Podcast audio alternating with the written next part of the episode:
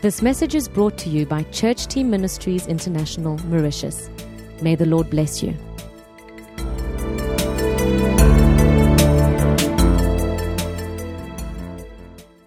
All right, so we've been speaking for this last two nights about our freedom. Our freedom in Christ. ngenkululeko yethu kuKristu That's such a miracle isimanga leso that can happen to us when we are free in Jesus Christ. esingenzeka kithi lapho sikhululekile kuJesu And we do not fall under any type of law or regulation or obligation in our lives. asisakho ngaphansi komhlobo oloba luphi uhlobo lomthetho noma yini We are so grateful to the Lord siyabonga inkosi that can, we can live in, in a wonderful fellowship with Him ukuthi singahlanga singaphila ebukhoneni bakhe lobudlelwano obuhle naye as the Holy Spirit speaks to us and directs us. lapho umoya engcwele esikhuthaza esikhomba indlela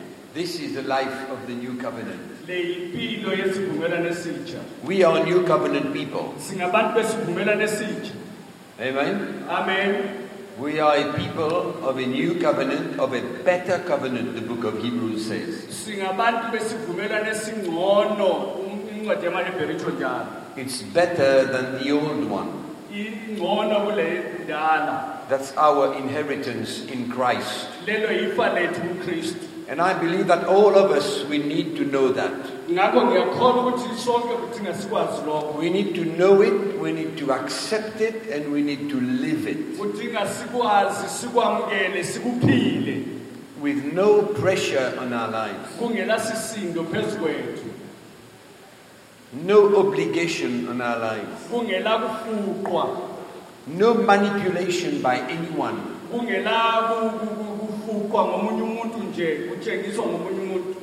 But we understand that the Holy Spirit wants to lead us and direct us. kodwa siyakholwa ukuthi umoya ongcwele ufuna ukusikhokhela asikhombe indlela So tonight I would like you to open your Bibles in the first book of Peter.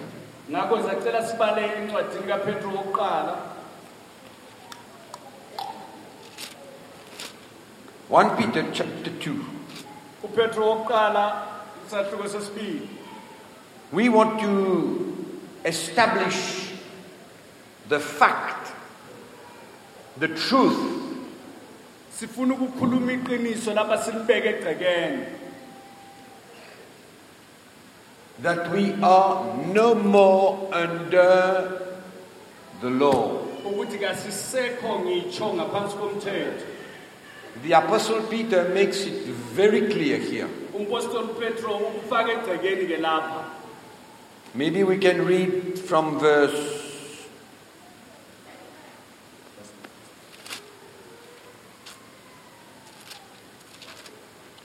from verse 4. sizaqala 4 1 Peter chapter 2 we read from verse 4. upetro wokuqala 2 ivesi lika-4 Coming to him as to a living stone rejected indeed by men but chosen by God and precious. Siza kuye njengamatshe aphilileyo sideliwe ngokwempela ngabantu kodwa sikhethiwe nguNkulunkulu si- siligugu You also, as living stones, are being built up a spiritual house, a holy priesthood, to offer up spiritual sacrifices acceptable to God through Jesus Christ. Njengamatshe aphilayo lakhiwe indlu yokomoya libe yibupristu obungcwele linikele imihlatshelo yokomoya eyamukelekayo kuNkulunkulu ngoJesu Kristu Now remember that part. ake nikhumbuleke leyo ndawo To offer up spiritual sacrifices acceptable to God through Jesus Christ. Linikele imihlatshelo yokomoya eyamukelekayo kuNkulunkulu ngoJesu Kristu If you can't remember the whole sentence, just remember spiritual sacrifices. uma ungeke ukhumbule yonke indima ukhumbule imihlatshelo yokomoya Now, if you can't remember the two words, remember one word spiritual. uma ungakhumbula amabala amabili khumbula elilodwa ukhumbule lithi okomoya Therefore, it is also contained in the scripture Behold, I lay in Zion a chief cornerstone, elect, precious, and he who believes on him will by no means be put to shame. ngoba umbhalo uthi khangelani ngiyabeka eziyoni ilitshe lengosi elikhethiweyo eliligugu okholwa kuyo kulo Therefore, to you who believe, he is precious, Jesus. But to those who are disobedient, in, in other words, Israel, the stone which the builders rejected has become the chief cornerstone. ngakho kini elikholwayo liligugu kodwa kulabo abangakholwayo kuthiwa uIsrayeli ilitshe elaliwayo ngabakhi selaba yinhloko yengozi And a stone of stumbling and a rock of offense. ilitshe lokukhubekisa abantu ledwala They stumble because being disobedient to the word, ngoba bayakhubeka ngenxa yokungalaleli ilizwi. To which they also were appointed.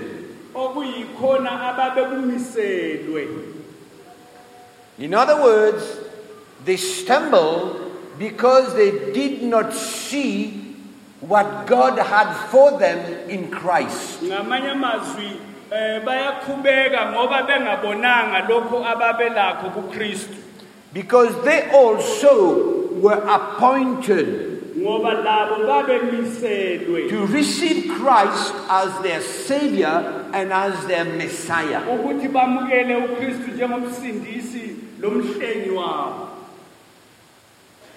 But you, kodwa lina we who have believed, kodwa thina esikholwayo you are a chosen generation, a royal priesthood, a holy nation, his own special people, abantu abamisiweyo babe ngabakaNkulunkulu. That you may proclaim the praises of him who called you out of darkness ezimangalisayo zalowo olibi- into his marvelous light, walisa ekukhanyeni kwakhe who once were not a people but are now the people of God, kodwa khathesi selingabantu who had not obtained mercy but now have obtained mercy. kodwa khathesi selihawukelwe. Now, having said this, ngemva kokutsho lokhu the Apostle Peter talks about the city of Zion. ukhuluma ngedolobho leziyoni Now, before going further, we need to understand what did Zion represent for the people of God in the Old Covenant. singakayi phambili fisa lizwisise ukuthi izayoni intaba yezayoni yayisitshoni ebantwini bakankulunkulu Excuse me. We need to understand that. kudinga sikuzwisise lokho Why is Peter talking about Zion? yindaba upetro ekhuluma ngeziyoni What does it represent? imelani izeyoni Zion is a significant place izayoni ke yindawo eyayilomutsho for the people of God of the Old Covenant. ebantwini bakankulunkulu besivumelwano esidala David the king built the temple in Zion. udavida I mean, inkosi Solomon. U- usolomon inkosi wa- wakha itempeli eziyoni But Zion was the city of David. kodwa izayoni yayi- yayilidolobho likadavidi That's where the temple was built. yikho lapho itempeli elakhiwa khona That's where the sacrifice, sacri- sacrifices were offered. yikho lapho imhlatshelo eyayinikelwa khona That's where the Ark of the Covenant was placed. yikho lapho isivum- wesivumelwano wawubekwe khona In the temple, in the Holy of Holies. endaweni yengcwele engcwele And what was in the Ark of the Covenant? kuyini okwakuleso sivumelo umtshokotsho Just for us to understand what did Zion represent for the people of the Old Covenant. ukwenza sizwisise ukuthi us- yayisitshoni kulaba abantu besivumelwano esidala Now we know siyazi that the, the law was in the tabernacle, in, in the, the, the um, you call that? The Ark of the Covenant. liyazi ukuthi umthetho wawukule kulumtshokotsho wesivumelwano That's why Zion means much yikho iziyoni yayisitsho for the people of Israel. ebantwini It was everything. wawuyikho wawuyikho konke Zion meant much to their hearts. izayoni yayisitsho into enkulu empilweni yabo yayiqakathekile And here the Apostle Peter says, ngakho-ke lapha umpostoli petro uthi Behold, I lay in Zion a chief cornerstone, elect and precious. Uthi ngiyabeka eziyoni ilitshe elilengosi elikhethiweyo eliligugu Now you need to understand that Zion represented the law. ngakho lifanele lizwisise ukuthi izayoni yayimele umthetho Everything about the law. yayikhuluma ngakho konke okuqondana nomthetho What does the law mean? umthetho uthi utshoni How did they offer sacrifices? ukuthi babenikela njani umhlatshelo How they dealt with people who sinned? ukuthi babephatha njani abantu abonileyo How the people of God were called to bring their offering and how to bring their offering. ukuthi abantu bakankulunkulu babefundiswe njani ukuthi balethe kanjani imhlatshelo yabo All the law was represented by Zion, wawuphethwe ezayoni la the city of David, where the temple was built. lapho ithempelelo lakhe khona And now the Apostle Peter says ngakho-ke lapho umpostoli petro that I lay, God says, I lay in Zion uthi unkulunkulu uthi yena a chief cornerstone, precious, and he who believes on him will by no means be put to shame. In other words, ngamanye amazwi here the Apostle Paul is talking about Christ, lapha umpostoli petro ukhuluma ngo- the chief cornerstone. ngokristu eyilitshe lengozi You know, in the book of Hebrews, liyazi encwadini yamahebheri the author of the book of Hebrews, umbhali wencwadi yamahebheri or the letter, this letter to the Hebrews, kumbe lincwadi yamahebheri was written for many reasons. yayibhalelwe into eziningi Because there were many Christians, Jews, ngoba kwabebaningi amajuda ayengamakristu who wanted to go back ababefuna ukubuyela to Judaism, Judaism. ukuthi bakholo bathwale ukholo lwesijuda. And that's why when you look at the book of Hebrews, yikho lapho sikhangela encwadi yamahebheri the author umlobi wayo. wanted to show the superiority of Christ wayefisa ukuthi atshengise ubukhulu bukakristu over the old Juda- Judaic system represented by the law. He wanted to present Christ above the law. wayefisa ukuthi atshengise ukristu ubukhulu bakhe phezu komthetho. He even compares Christ to Moses, uze aqhathanise ukristu lo mose. to the angels, to the priests of the old covenant. He wanted to show them that Christ was above the whole law because they wanted to go back. To Judaism. They were attracted back to Judaism, to the whole law. Can you believe what would have happened liyakholwa ukuthi kuyinto kwakuzenzeka to Christians who are free, who are experiencing their freedom in Christ, to go back to the law of Judaism? ababesizwa inkulu bezwe inkululeko ukristu sebeqalisa ukubuyela kunkolo yesijuda And that was the reason of that letter yiso isizathu salincwadi to, pro, to, to show Christ above everything. ukutshengisa ukristu emkhulu kulakho konke To show Christ above Moses, above the law, above everything. Ukuthi ukristu mkhulu kulo mose ukhulu kulo mthetho ukhulu kulakho konke. And this is what the Apostle Peter is saying here. Yikho-ke lapha upostoli petro akutshoyo.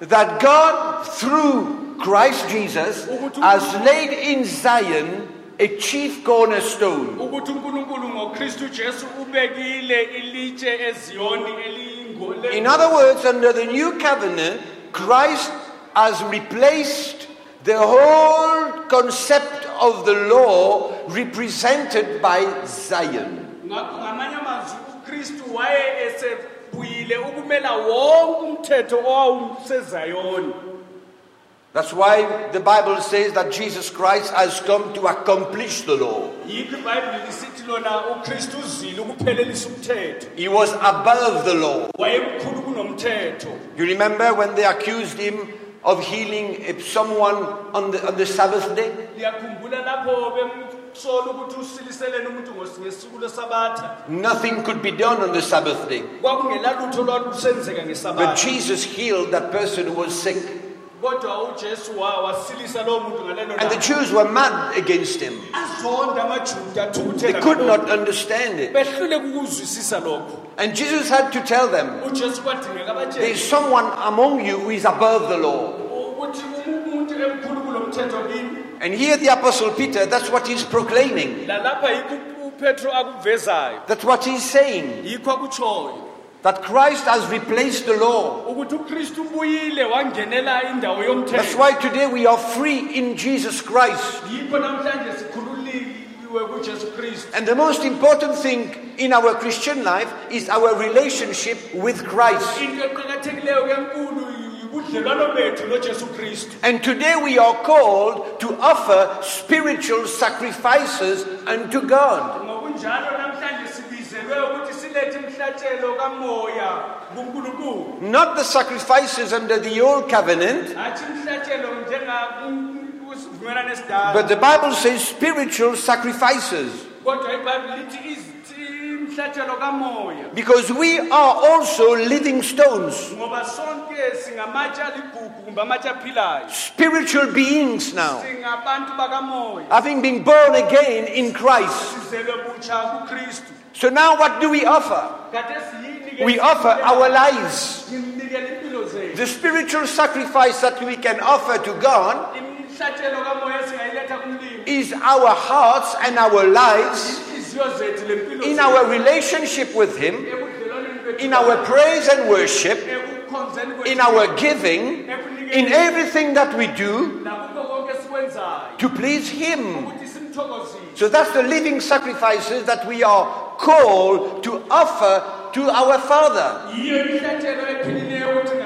Yiyo imhlatshelo ephilileyo ukuthi ngasinyi kubaba It's because we have everything in Christ. ngoba sinakho konke kukristu We have our freedom in Christ. sinenkululeko yethu kukristu So Peter is saying that in the old covenant it was Zion. That's where the temple was built. yikho ithempele lalakhe khona It represented the old law. laliphele limele umthetho But now Peter says, Now I have laid in Zion ukuthi kodwa khathesi a precious stone, ngifake ilitshe lengubo. Jesus Christ. In him we have everything. kuye silakho konke In him we have our freedom. We worship him in freedom. Simkhu- simkhonza ngenkululeko We don't worship him under law. Simkhonzi ngom- ngom- We worship him in freedom. We have a relationship with him in freedom. Sile- sinobudlelwano laye ngenkululeko That's why God sees our heart. yikho unkulunkulu ebona inhliziyo yethu He doesn't look at the way we handle things. akakhangeli ukuthi izinto siziphatha njani He looks to our heart. ukhangela inhliziyo yethu You remember that woman who had only one little coin. Liyakhumbula lwana umama wayelendima ilitshe And on that day there was an offering. And in the same place there was a very rich man. kwabuya abantu abanothileyo The rich man brought quite a bit of money. Aba- abanothileyo babuya banethi imali enenganyana That woman gave the everything that she had. kodwa lumama wanikela lokho ah, konke ayelayo And what did Jesus say? That this woman gave more than this rich person. When you look at the amount, she gave nothing compared to what the rich man gave. But Jesus saw her heart. She gave everything she had. The, the rich man gave, gave out of his abundance. But this woman gave, gave out of everything she had. She needed that. But she gave it. So the Lord looks to our hearts. Can you understand that? That's our freedom. Our freedom comes when our heart starts to live. When our heart speaks, we obey. So it's got nothing to do with the way and the law that is applied to us when we want to do something. akulani lo mthetho ofakwa phezu kwethu ukuthi si- nxa sisenza loba yini God looks at our hearts. unkulunkulu ukhangela inhliziyo yethu Lord does not allow my heart to live. In- umthetho kawuvumi ukuthi inhliziyo yami iphile Lord does not allow my heart to express its desire. Law puts me in prison. Does not allow me to do what my heart desire. awuvumi ukuthi ngenze lokhu inhliziyo yami ekufisayo It restricts my freedom. I'm in prison. Inhliziyo yami ngiba sejele kumbe I've got to give that much. ngakho kufanele nginikele okungaka I've got to give that amount. kudinga nginikele imali engaka I'm under the law. The law of the old covenant.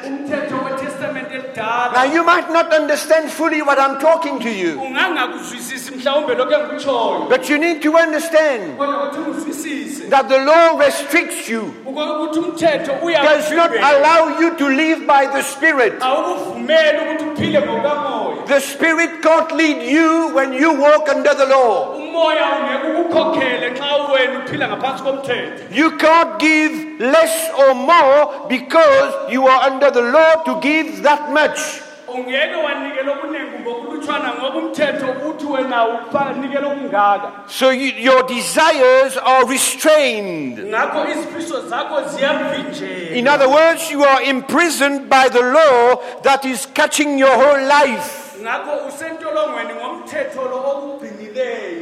The law does not allow me to see his heart, umthetho kawumvumeli ukuthi ngibone inhliziyo yakhe. And that is dangerous. Yingozi ke leyo.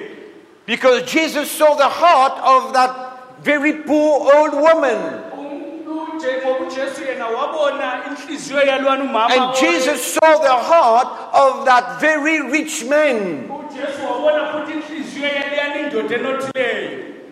The heart of that old woman directed her. inhliziyo yalo umama omdala yamkhokhela Can you understand? liyakuzwisisa na Jesus moved by the Spirit to heal that person on the Sabbath day. ujesu wahamba ngokamoya ngomoya a- aze asilise lwana umama If ngomgqibelo Jesus was under the law, then that person would have remained sick. He would have remained bound by sickness. wayezahlala ebotshiwe ngu- ngumthetho kumbe ngumkhuhlane That's why the Apostle Peter says that God has laid in Zion Jesus Christ, the chief cornerstone.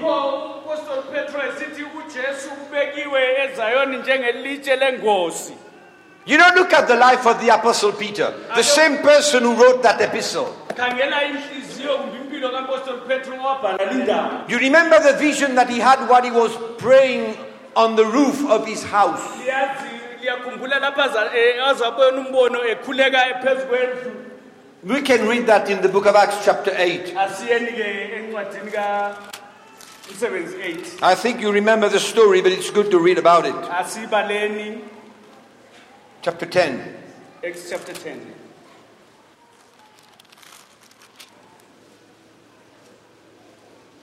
Verse 9. ivesi 9 Now, at that very point of time, Cornelius ucornelius was not a Jew, but he was a devout man.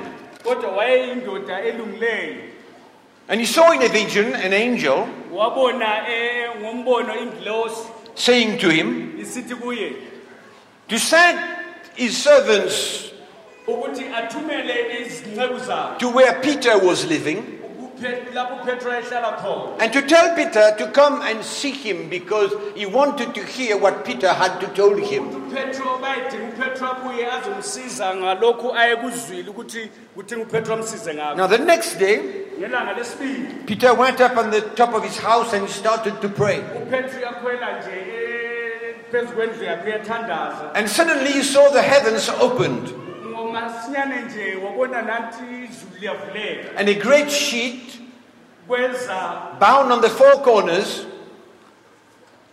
descending on him. wabona ke ilu- Read verse 11.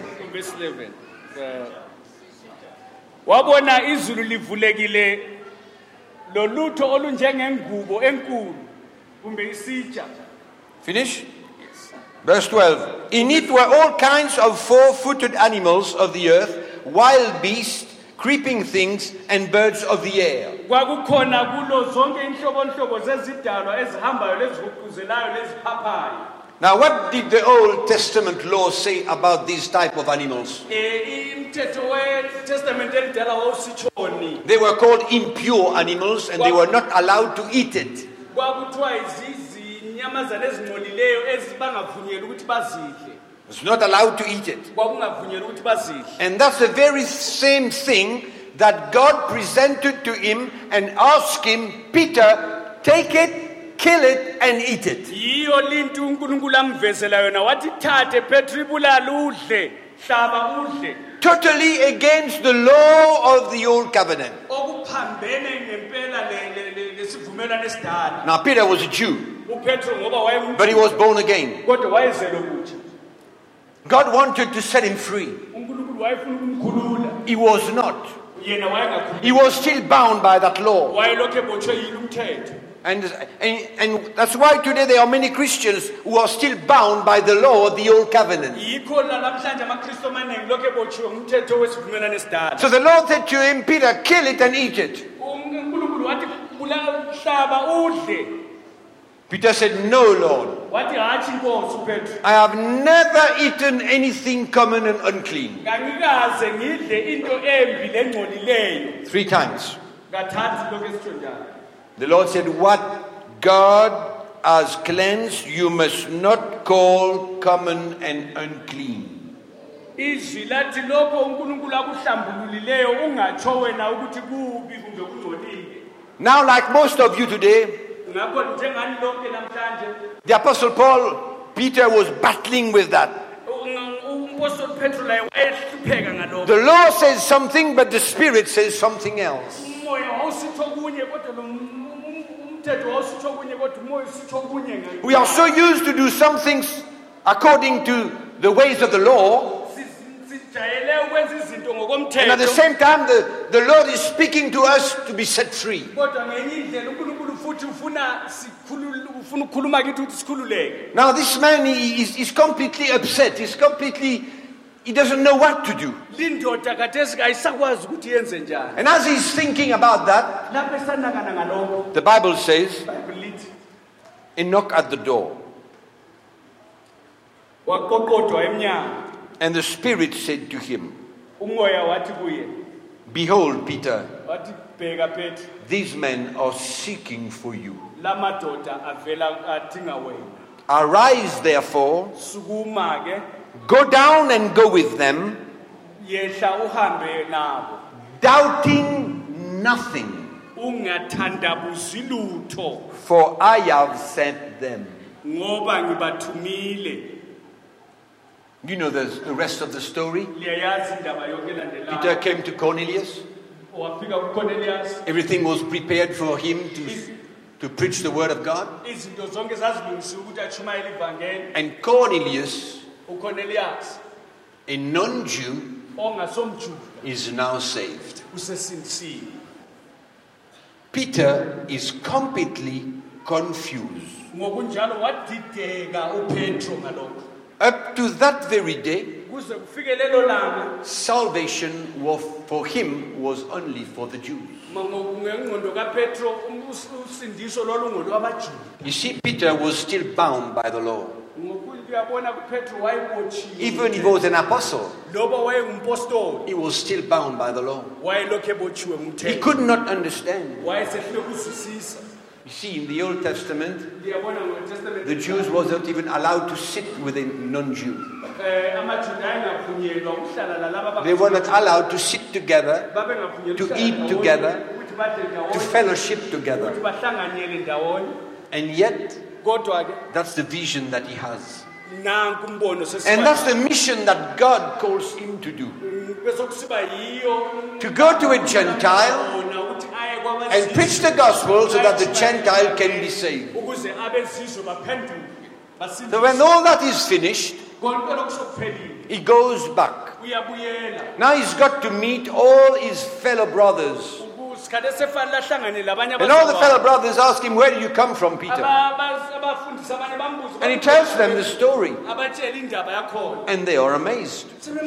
They can't believe the story bese besehluleka lokutsho lokukhona because they are also bound by the law. ngoba nabo babe bebotshiwe Until. Peter explains to them that the Holy Spirit has come down on, the, on these Gentiles the same way that He came down upon them. ukuthi umoya ongcwele usehlele phezu kwabo I tell you, it's so easy to be bound by some laws and regulations. kulula ukubotshwa imithetho nezimiso And the Holy Spirit had a tough time to speak to Peter, umoya ongcwele wathwala nzima ukuthi ekhulume lopetro to convince him ukuthi amenze azwisise that this was of God, ukuthi lokhu kwakungokankulunkulu that this was the plan of God. ukuthi lokhu kwakuyicebo likankulunkulu I'm sure that God wanted to set Peter free, ngiyakholwa unkulunkulu wayefuna ukusikhulula upetro free from the law. ukuthi akhululeke emthethweni That was his inheritance. kwakuyilifa lakhe lelo But he fought it.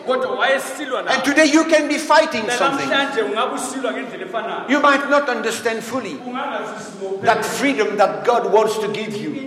Inkululeko leyo unkulunkulu afuna ukunika yona That total freedom that God wants to give you. linkululeko epheleleyo unkulunkulu afuna ukunika So that your life does not depend on any law of the old covenant. impilo yakho ingabi samaqolunge ngomthetho o- okhona The way you look at sinners, you, the way you give to the Lord. Many things that we have inherited from the old covenant that we are even living today under the old covenant, under the new covenant.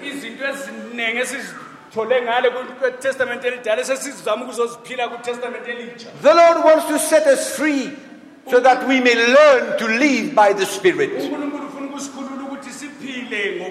We learn to hear the voice of the Spirit. sifunde ukuzwa izwi likamoya We learn to hear the leading of the Spirit, the guidance of the Spirit, sifunde ukuzwa ukukhokhelwa ngumoya. And not to limit ourselves to one law that was for the old covenant people. kodwa singazivimbeli ngomthetho wodwa onge abantu besivumelane esidala. And we want to take them with us under the new covenant. ukuthwala singene lawo kwitestamente elitsha. But Peter says, kodwa upetro uthi yena God laid in Zion uthi unkulunkulu ubekile a chief cornerstone, precious, to replace everything of the old covenant. ukuthi li- lithathele indawo yakho In other words, he's saying to us, We have everything in Christ. uthi silakho konke We don't need the law. We have everything in Him. nakho konke kuye We are the Spirit. We are free. Why are we so scared about freedom? yindaba si- sisesaba Why?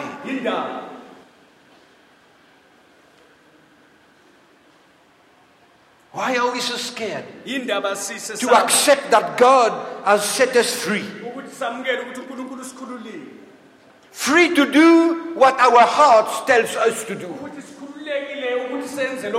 Ukuthi sikhululekile ukuthi senze lokhu unkulunkulu inhliziyo yethu ethi sikwenze Free to live by the prompting of the Holy Spirit in us. Free. Free to choose. sikhululekile ukuthi sikhethe Free to choose between what is right and what is wrong. ukuthi sikhululekile ukuthi sikhethe ukuthi okulungileyo yikuphi okungalunganga yikuphi Why can't we choose? yindaba sisehluleka ukukhetha Why are we imposed yindaba kufanele ukuthi that we must do that without giving us the freedom to choose? ukuthi si- sikwenze lokhu lo mthetho ukuthi sikwenze asila ngikhululeko ukuthi sikhethe I need to choose to follow Christ. kudinga ngikhethe ukumlandela ujesu I have the freedom to choose to walk in sin. ngile nkululeko ukuthi ngikhethe futhi ukuthi ngihambe esonweni I have the freedom to choose to obey Christ ngile nkululeko ukuthi ngikhethe ukulandela ukristu or to disobey Christ. kumbe ukuthi ngingamlaleli ukristu That's freedom. We are free. But praise God kodwa ngabonga unkulunkulu that we have the power of the message of Christ. Praise God that when we walk on the road of the cross and we deny ourselves and we desire to lose our lives, we will not choose to rebel against God. We will choose to obey the voice of the Spirit. Ukulalela izwi likamoya We will choose to submit to our God. sizakhetha ukuzilehlisa kunkulunkulu wethu But if you do not decide to lose your life, if you desire to keep your life, uma ufisa ukugcina impilo yakho you will choose to rebel against God and to walk according to the desires of your flesh. usulandela inkanuko zenyama yakho? You will choose. God gives us that freedom to choose. But it gives us the power of His Word to convict us by the Spirit to walk according to His ways.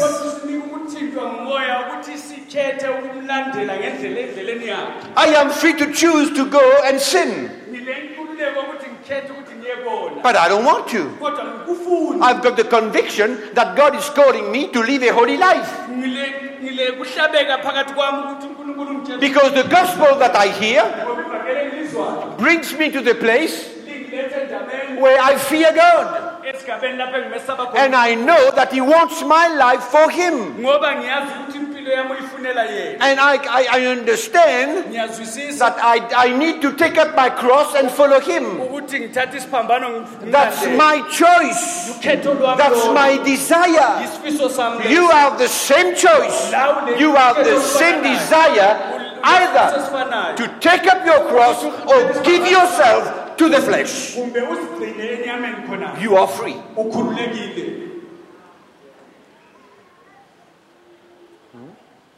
My responsibility is not to close you in a cage so that you don't sin. akusokufanele ukuthi ngikuvalele u- ekhejini ukuthi ungoni My responsibility is not to cut your feet so that you cannot walk and go and sin.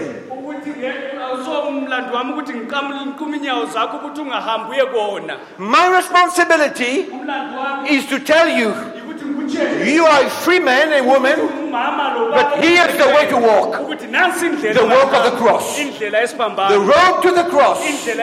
Give up your life. Deny yourself. Lose your life. Take up your cross. uthatha isiphambano sakho And the Spirit will lead you umoya uza kukhokhela to please God. With all your heart. That's your choice.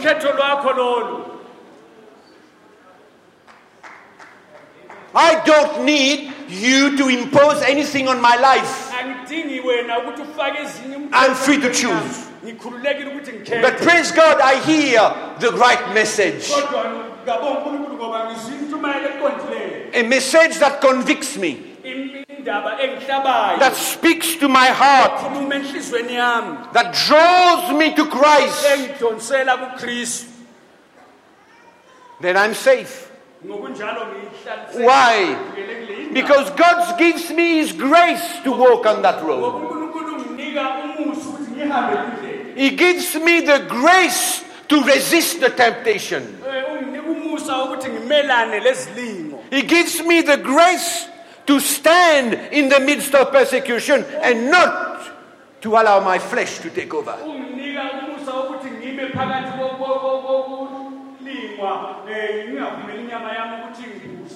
But you see, If you depend on your own strength, kodwa nxa umi ngamandla akho you will need the law. But if you surrender to Christ kodwa lapho uzidela kukristu and you understand His grace, uzwisise umsa wakhe you will use that freedom to please God and to walk by the Spirit. Uzasebenzisa inkululeko ukuthi uhambe ngokukamoya Even if temptation comes, noma isilingo size you are on that road. You're not alone. You're not walking in your own strength, awuhambi ngamandla akho in your own ability. On that road, you are submitting your life to the Spirit. kulindlela wehlisela impilo yakho kumoya On that road, you are losing your life. Kulindlela ulahlekelwa impilo yakho On that road, God is dealing with you. kulindlela unkulunkulu utshuka impilo God is molding you, breaking you, preparing you for what lies ahead. Ukulungiselela ngalokho okuzayo But you are free to accept to walk there or to reject it and have your own way. unenkululeko yokuthi uhambe ngapha kumbe ukhethe uzihambele yakho indlela Correct or not? kumqiniso kumbe hatshi That's freedom. That's what Jesus died for. Yikho ujesu akufelayo to set the captives free, to set us free from the curse of the law, ukuthi asikhulule esithukweni som- somthetho to walk with Him, ukuthi sihambe naye. To hear the voice of the Spirit. ukuthi sizwe iphimbo likamoya. That's the call of God. yilo ibizo likankulunkulu lolo? Why should we fear? yikho kufanele yindaba Why should pastors fear? yindaba abafundisi besesaba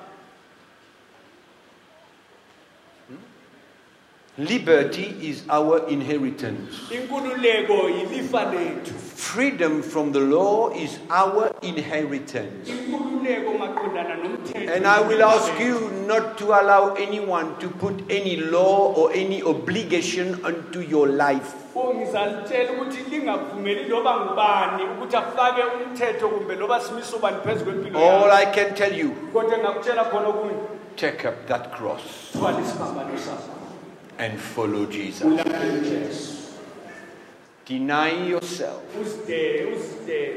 Partake to the sufferings of Christ and allow Him to work in you. uhlanganyele ezihluphekweni zikakristu mvumela akus- ayisebenze impilo yakho Tests and trials are good for your life izilingo lokuhlolwa kuqondile because it helps you and I to grow, ngoba kusiza mina nawe ukuthi sikhule to be established in Christ, ukuthi sigxile kukristu to form us to be spiritual Christians. ukuthi asibumbe sibe ngamakristu angempela Yeah.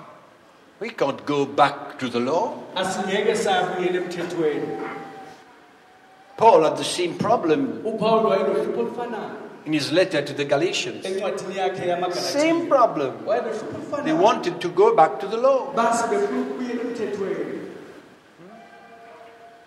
And he said, You foolish Galatians, uthi lina ziwula zamagalatia who has bewitched you? ngubani oliloyileyo na Who has deceived you? ngubani olikhohlisileyo Who has brought you to understand that it's better to go back to the law? ngubani oselitshela ukuthi kungcono ukuthi libuyele emthethweni Now open your Bibles with me in Galatians chapter 5, verse 1. asibuyeleni emagalatia isahluko 5 verse 1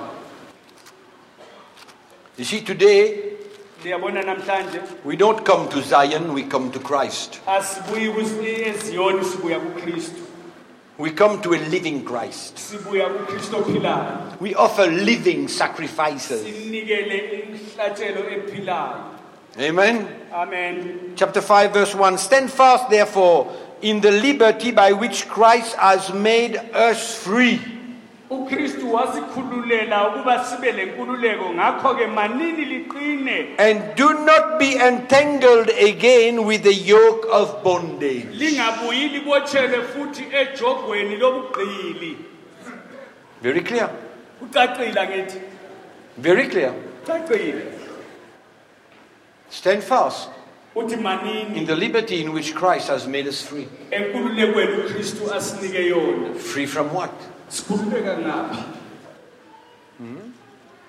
Don't be entangled again. uthi lingabe lisabotshwa Now look at verse 13. asiyeni kuvesi 13 For you, brethren, you have been called to liberty. Lina bazalwane labizelwe ukukhululekela. Only do not use liberty as an opportunity for the flesh. lingenzi inkululeko yenu ibe lithuba lokukholisa umzimba. So, what Paul is saying, kuyini uphawula kutsho Paul says, You are free, uthi likhululekile. but don't use that freedom kodwa lingayisebenzisi to walk likhululeko according to the flesh. ukuthi bese ngokwenyama. So, Paul is confirming uyaqinisa that we are free. ukuthi sikhululekile There's no, there's no question about that. It's for us now not to use that liberty and that freedom to submit ourselves to the desires of the flesh. enyameni It's only when you are free that you know who you are. kulapho ukhululekile yikho wazi khona ukuthi ungubani It's only when you remove that law on your life that you know exactly who you are. kulapho kungasuswa lumthetho kuwe yikho wazi khona ngempela ukuthi mina ngini Because when you remove the law, ngoba ungasusa umthetho you are under no obligation to do it. awusekho ngaphansi kwaloba yini So now you are free to do it or not do it. ukuthi ukwenze kumbe ungakwenzi So when you are free, then you know exactly the state of your heart. ngokunjalo susazi uqobo lokuthi isimo sakho And this is what God is looking at. Before He looks at how you do it and what you do, He looks at your heart. And He wants you and I to grow in that freedom so that we can please Him,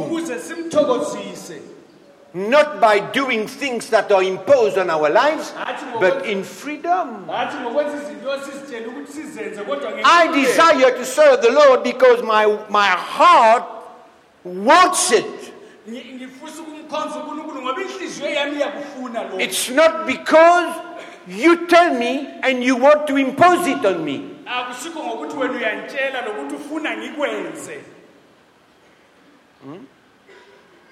And I have found ngifumene ke that the more freedom we have, ukuthi inkululeko lapho the isandla more there is an opportunity for us to grow. kuba namathuba amaningi ukuthi sikhule When you are under the law, there's no growth possible. Nga- a- nxa ungaphansi komthetho akula kukhula No. akula ndlela yokuthi Because you are doing something because you need to do it. uwe ngoba wenza ulutho ngenxa yokuthi kufanele ulwenze But when I am free, kodwa nxa ukhululekile I see that finally ngiyabona ukuthi mas- ngokuqineni I am supposed to do that, ukuthi kufanele ngikwenze lokho but I don't want to do it. kodwa ngifuna ukukwenza. But I say, Lord, bese ngisithi inkosi help me, change me, do a work in me, yenza umsebenzi empilweni so that I can do what you ask me to do with all my heart. ukuze ngenze lokho othi ngikwenze ngenhliziyo yami yonke. That's my relationship with Christ. Yibo ubudlelwano bami layo lokristu That's what I desire. Everything I do is with all my heart. konke engikwenzayo ukwenza ngenhliziyo yami. That's why when you remove the law, yikho nxa ususa there is an opportunity for me to grow, kuba lethuba lami lokuthi to be set free, to love the law more. Ukuthi ngithande inkosi with my heart. ngenhliziyo yami yonke. So when you remove the law, I grow. Up to the time that Peter was under that law, kuze kufike isikhathi kuze kufike isikhathi He was bound. but the moment he was challenged, kwathi lapho ke he saw his state. wabona umumo wakhe He was a legalistic man ukuthi ngumuntu womthetho under the new covenant, still bound by not eating unclean animals. kulokhu ebotshiwe ikungadli inyamazana And suddenly, he acknowledged the fact that he was bound by the law, and God set him free. Can you see? That's why when the law is there, we are in prison. yikho nxa umthetho ukhona siphakathi kwentolongo But now we are free kodwa kade sesikhululekile to choose. Paul says, Listen, my brothers, pawulo uthi lalelani bazalwane don't use that freedom to let your flesh direct your life. Your flesh direct your life. lingayithathi lenkululeko ile bese lilandela inyama yenu Don't allow that freedom to draw you to sin. lilivumele ukuthi liye kona But the fact remains kodwa iqiniso lima that Paul is saying ukuthi uPaul nje uPaul esitsho we are free. Now we've got to choose to use that freedom in a godly way. How are you going to do it? I want to tell you take out that cross, give your life. Don't hold your life unto yourself. Allow God to deal with you and work in you and change you.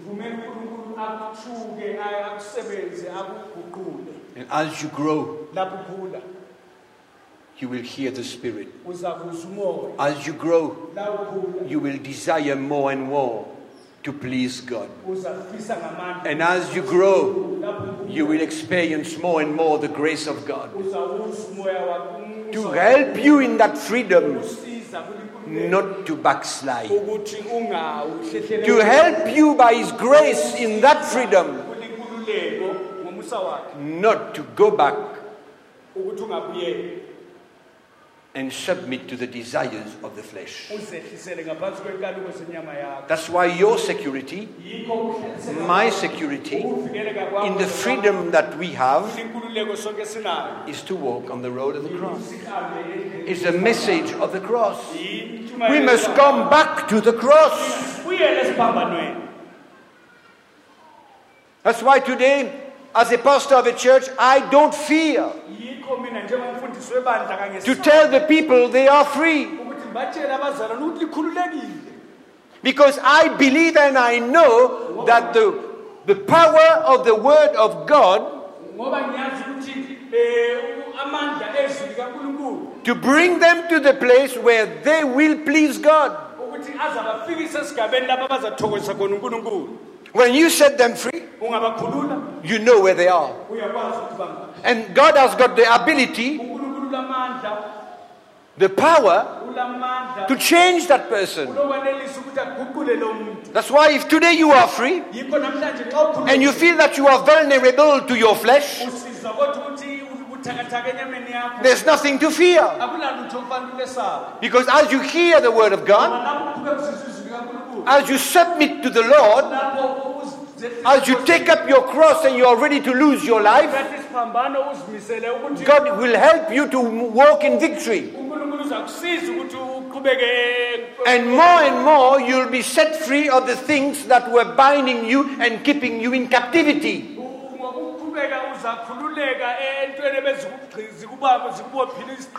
So at all times, there is victory in freedom.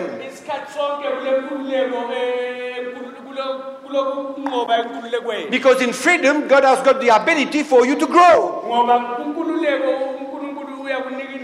to set you free in that freedom.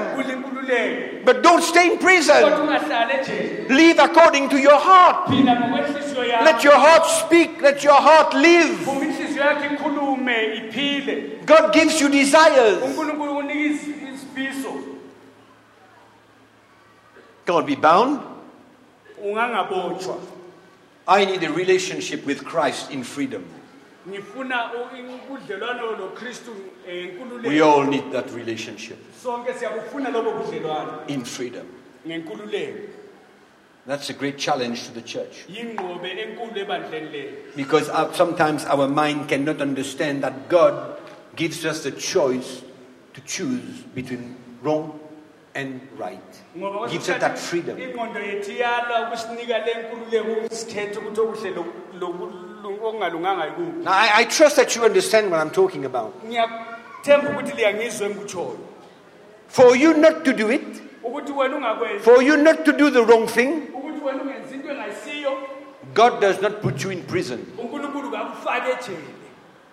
God sets you free and helps you by, your, by His grace abese kusiza ngomsa wakhe. not to do what is wrong. ukuthi ungenzi lokho okubi You might fail, but as you repent, kodwa lapho ungaphenduki His grace is there. umbusa wakho ukhona. You stand up again because God forgives you. Ngoba unkulunkulu uyakuxolela and you walk with Him. bese uhamba naye And you get stronger and stronger. ubulokhu uqina ngamandla Yeah? Stronger and stronger. uqhubeke uqina uqina And you learn to walk by the Spirit. bese ufunda ukuhamba ngokamoya. You learn to obey the voice of the Spirit. bese ufunda ukulalela iphimbo likamoya. You learn to use your freedom to please God. ufunde ukwenza inkululeko yakho You learn to submit because that's your desire. ngoba isifiso sakho You have decided to take the road of the cross. ngoba ukhethile ukuhamba indlela esiphambayo So, where is your problem? uhlupho lokho lunga If you take that road and you give your life, ungene kiyo ukunike impilo yakho God, by His grace, will take you to the end of the road. Unkulunkulu uza kufikise uza kuthatha kufikise There is nothing to fear. akunalutho lokuthi wesabe Don't fear freedom. It's your inheritance. It's our inheritance in Christ. Romans chapter 12. And I close. asiqedeni ngoromans wabaseroma chapter 12 Verse 1.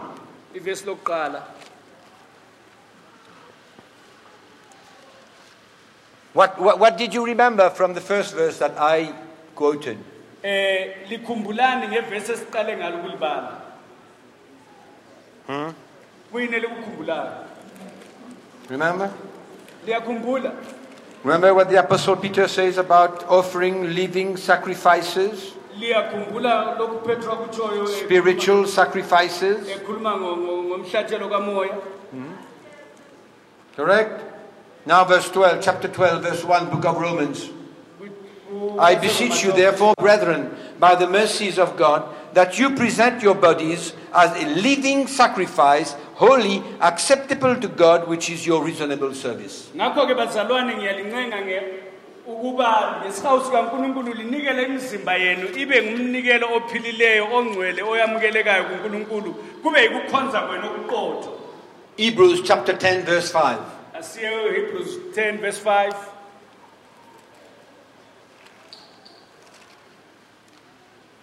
Therefore, when he came into the world, now he's talking about Jesus, khathesi sekhuluma ngojesu-ke he said, uthi ngakho esefikile Sacrifice and offering you did not desire, but a body you have prepared for me. ngakho esefikile ukristu emhlabeni wathi In burnt offerings and sacrifices for sin you had no pleasure.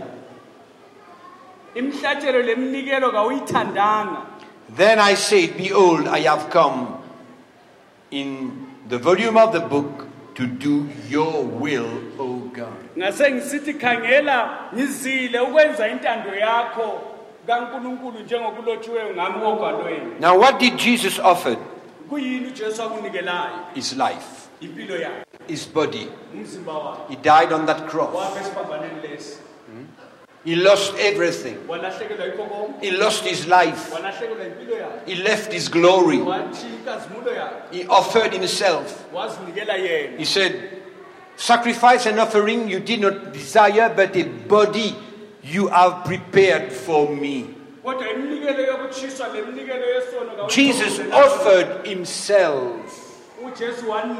And what Paul is asking us to do in Romans chapter 12, verse 1 same thing. Ah, ah, kuvesi 12 kuchapter 12 verse 1 yinto efanayo The way to love yourself more than Christ is to keep your life for yourself. indlela yokuthi uzithande wena okudlula ukristu yikuthi u- uzithande kakhulu wena But you Ugcine don't impilo yakho offer it.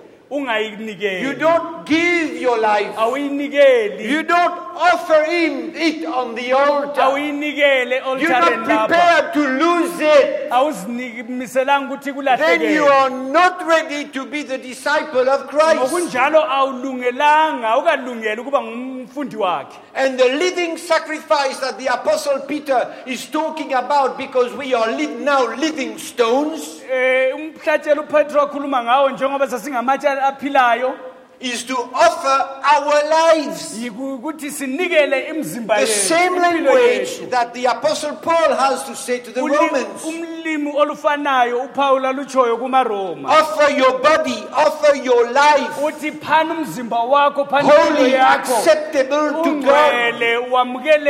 That is what is acceptable to God. yikho lokho kwamukelekayo kuNkulunkulu Not the sacrifice according to the law, hathi ngomhlatshelo ngokomthetho. but your life. kodwa impilo So when you offer your life lapho unikela and you desire to lose it, uvumela ukuthi kulahlekele you'll use your freedom. Uzasebenzisa inkululeko please yakho God. ukuthi umthokozise because you uNkulunkulu don't desire to please the flesh, ngoba kawufisi kuthokozisa inyama because you yakho love the Lord. Ngoba uthanda and you have uNkulunkulu given Him your life. umnikile impilo yakho. So there's nothing to fear. akulalutho That's your security. yikho ukuhlaliseka Freedom is your security. yikuhlaliseka kwakho. Freedom is your protection. inkululeko yikuvikeleka kwakho. Because of freedom, ngenxa yenkululeko. you take your life and uthatha impilo you yakho offer it on the Uyinikele altar as a e-altareni. living sacrifice. njengemhlatshelo opheleleyo ophilileyo That's your victory. yikunqoba kwakho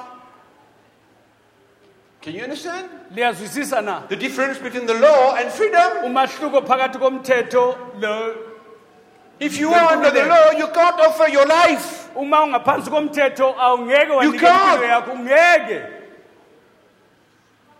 But the only thing that is acceptable to God is when you offer your life as a living sacrifice. kodwa into eyamukelekayo kunkulunkulu ukuthi lapho unikela ubunguwe bakho njengomhlatshelo ophilileyo God is not interested in other things. unkulunkulu kakhangelelanga ezinye izinto if he's got your life, he's got it. nxa ele mpilo yakho lakho konke If he's got your life, he's got your money. nxa ele mpilo yakho le mali yakho If he's got your life, he's got your time. nxa ele ele ele mali ele mpilo yakho ule sikhathi sakho If he's got your life, he's got everything. nxa ele mpilo yakho lakho konke If he's got everything, you can't tell me what I need to give.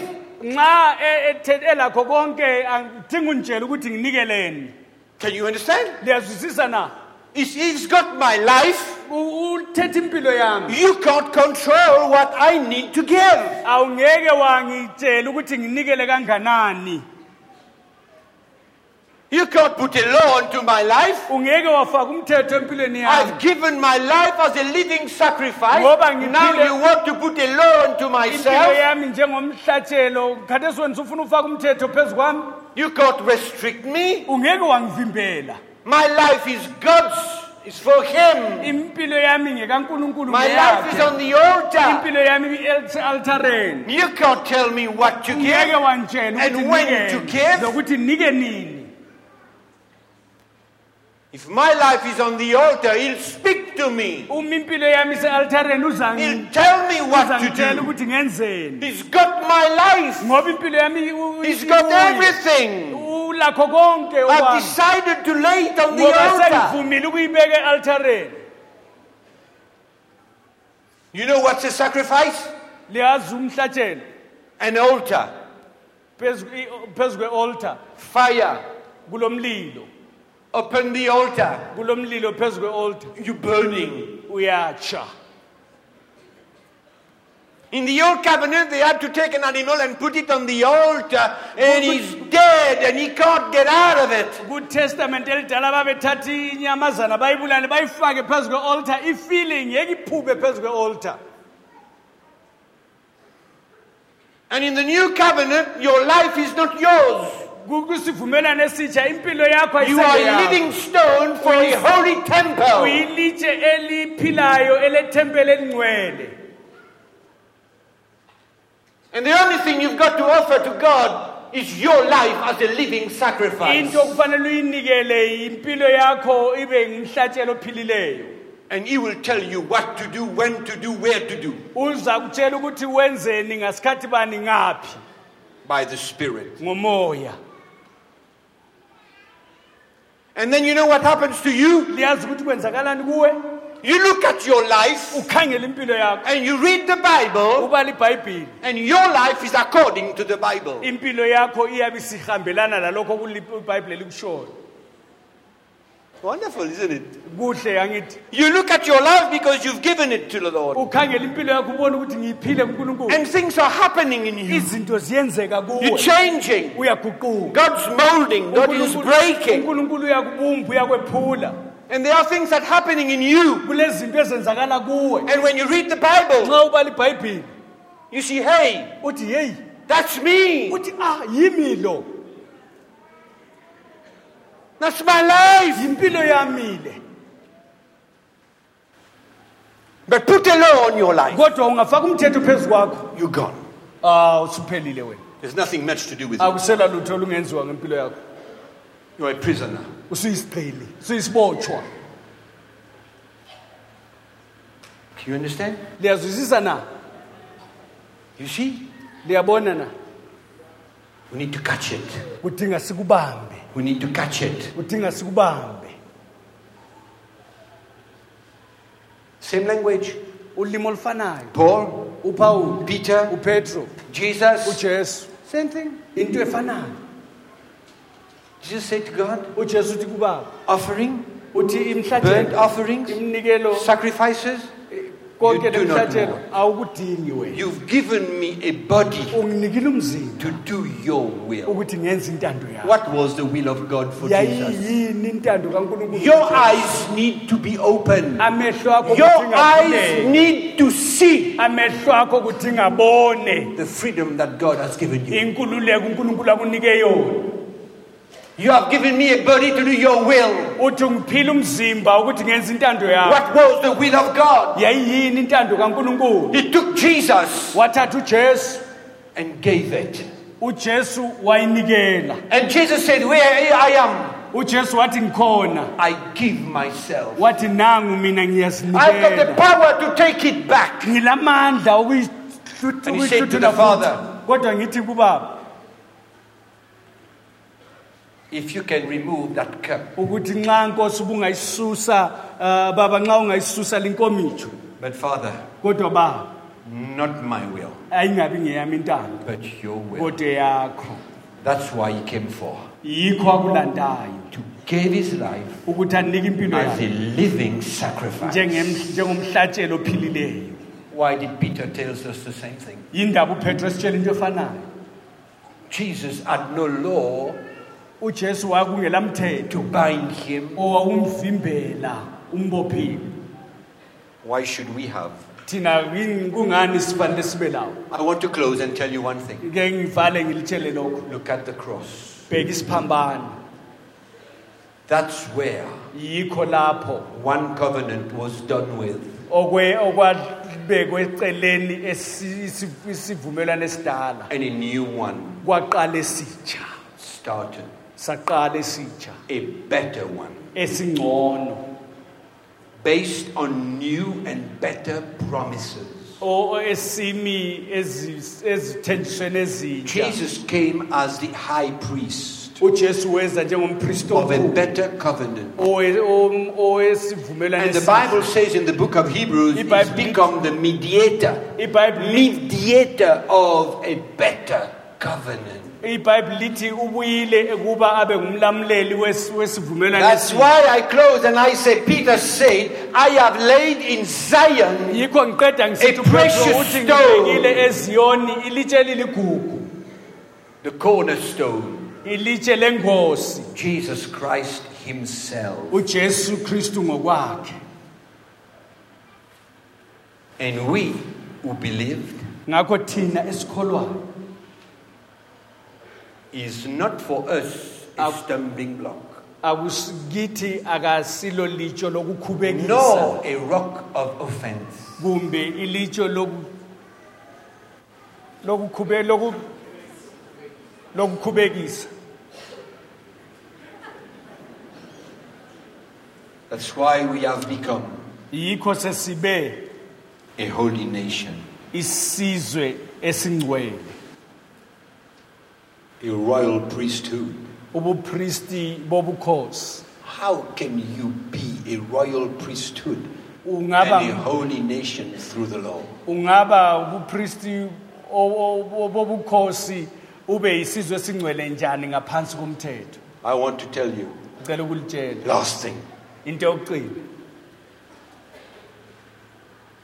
be free. khululeka If you are sincere and you are ready to lose that life. Uzimisele ukuyiphila ukuyilahlekelwa yilimpilo. And walk on that road of the cross, uhambe lindlela yesiphambano. Be free. khululeka.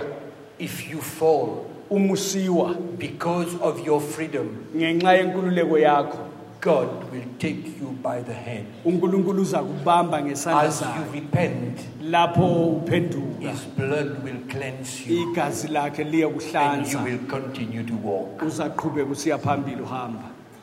And you will learn uzafunda by your failures. ngokwehluleka kwakho. And God will work in you and establish you. Unkulunkulu uza kusebenza and make you become stronger and stronger. akwenze uqine That's ngamandla why do not think about freedom as a danger for you. yikho ungafane kufanele ukuthi ungesabi ukucabanga ukuthi inkululeko If you fall, ngoba ungawa. there's a hand. Kukhona isandla of grace and mercy. esomusa nesihawu As you truly repent before lapho God, uphenduka ngokuphelele He'll take you by the hand uza and, lift kuphakamisa you up ngesandla and akuphakamise forgive you akuxolele and allow you to continue to walk on akuvumele that ukuthi uhambe road in lindlela freedom. ngenkululeko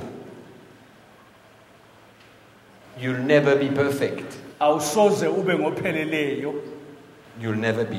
awusoze But you can be perfected. You can become more and more like Him.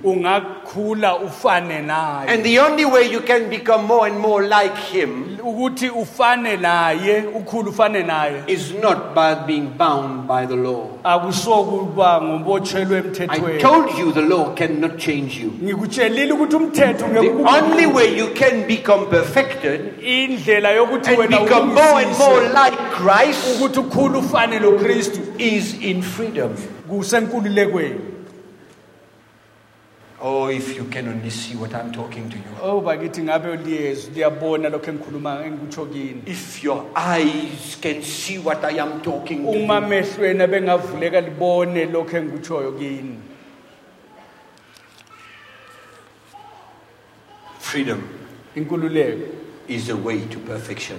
yindlela yo- yokuye kulungiselele kupheleleni When you walk on that road of the cross. la uhamba kulindlela yesiphambano Don't fear. ungesabi you are sincere, don't fear. ungesabi If you want to take your life, uma ufuna ukuthatha impilo yakho you'll use that freedom for the desires of your flesh. usebenzise inkululeko yakho But anyway, it will yakho happen because if you keep your life, ngoba kuzenzeka vele nxa ugcina sin is going impilo to take yakho over your life, law or no law. Ukuthi noma kulo mthetho kumbe ungekho isono sizayibamba impilo yakho kuphela That's the difference. yiumahluko lowo nxa ugodla impilo You don't yakho want to serve Jesus? nxa ungafuni You don't want to ukumkhonza take that road? awufuni ukuyihamba You don't lindlela want to give your life? awufuni ukunika impilo yakho Law or no law, you will ruin your life. umthetho lo bukhona noma ungekho uzayiyo- uzayibhidliza impilo yakho Law or no law, you'll ruin your life. umthetho ukhona kumbe ungekho Because if you want to keep your yakho life, you will anyway break that law. ngoba uma ufuna ukugcina impilo yakho uzawephula lo Can you understand that? nalokho If you want to take your life for your le- uma yourself uma ufuna ukuzigodlela impilo yakho and feel the desires of your flesh, ukholisa inkanuko zenyama yakho law or no you will sin. umthetho ukhona ungekho uzakona kuphela But the difference with freedom kodwa umahluko lenkululeko is that you've got a desire to be perfected. yikuthi ulesifiso sokuthi upheleliswe And if that freedom allows you to sin, uma inkululeko leyo kuvumela ukuthi wone God will forgive you unkulunkulu uyokuxolela because you are sincere ngoba uqinisile and you will continue uzaqhubeka and God will perfect you. unkulunkulu So you've got everything to win kodwa kukho when you walk in freedom. ungahamba There's everything to lose when you walk under the law. uzanqoba kodwa ungahamba ngomthi ngokomthetho You're losing uzalahlekelwa anyway. yikho konke uyalahlekelwa You're losing. uyalahlekelwa The cross, isiphambano you're winning. Uya uya You might not always win. Oh, isikhathi You fall. uyakuwa But you'll grow in repentance. kodwa uyakhula ekuphendukeni Repentance is a way for you to grow. ukuphenduka indlela yakho yokuthi ukhule I trust that you're seeing what I'm seeing. ngiyathemba liyabona engikubonayo Pastors, bafundisi I'm challenging you this night. ngilinika ingqobe namhlanje I'm challenging you. ngilinika ingqobe Where are you? lingaphi Free likhululiwe your people. khululana abantu benu Do you take the challenge? liyayithatha yini lingqobe liyayamukela yini ingqobe? You take the challenge? liyayamukela yini ingqobe le? Let them free. bakhululeni Teach them the word of God. bafundise izwi likankulunkulu Don't put the law on them. lingafaki umthetho phezu kwabo Are you ready? Liku- lizimisele ukukwenza lokho bafundisi Free your people. bakhululeni abantu benu People of God, bantu bakankulunkulu do you want freedom? liyayifuna inkululeko na Uh, you, you, you more alert than them. lina likhanye lizwakala likhi- li- likhangele kulabo I tell you, ngiyalitshela God will pick the pieces. unkulunkulu uzakhipha okuyiziqanyana Yeah, many things will come up. uzahlanganisa But iziqanyana. God will pick the pieces and put it back. unkulunkulu uzathatha iziqa lapha azisuse laphana nalaphana azifake endaweni yazo You want to grow? uma lifuna You want to be mature in Christ? um You want to ukukhula become more and more like Jesus? nokristu There's no other way but freedom. akulenye indlela ngaphandle kwenkululeko God bless you all. inkosi nibusise Stand up with me. asiphakameni